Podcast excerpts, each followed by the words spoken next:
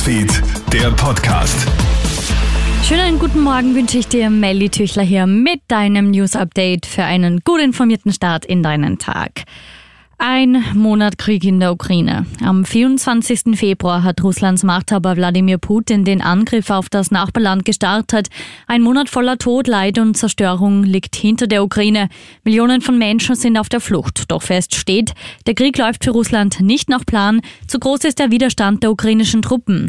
Das Ziel, die Gegenseite nach wenigen Tagen zur Kapitulation zu bringen, ist von Putin völlig verfehlt worden. Und nach und nach wird es für Russland richtig ungemütlich, sagt Militärstratege Gerald Kahner im Krone-Hit-Interview.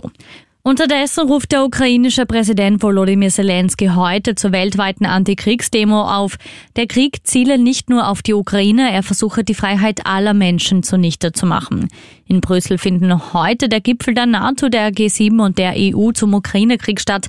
Auch US-Präsident Joe Biden wird daran teilnehmen. Jetzt zu einem anderen Thema. Der Corona-Chaos-Kurs der Regierung geht weiter. Bis am späten Nachmittag dauert es gestern, bis es endlich ein neues Maßnahmenpaket gibt.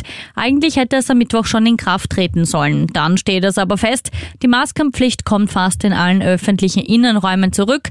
Ausgenommen sind Veranstaltungen unter 100 Besuchern. In der Nachtgastro kann man aufatmen, da können sich die Betreiber zwischen der Maskenpflicht und einer 3G-Regel entscheiden. Auch bei den Quarantäneregeln gibt es eine Neuerung. Nach dem fünften Tag darf eine positiv getestete Person die Quarantäne verlassen verlassen, wenn sie seit mindestens 48 Stunden keine Symptome mehr hat. Wirklich sicher, ob die Person dann nicht mehr ansteckend ist, ist das aber nicht, erklärt Virologin Monika Redelberger-Fritz im Interview mit ATV.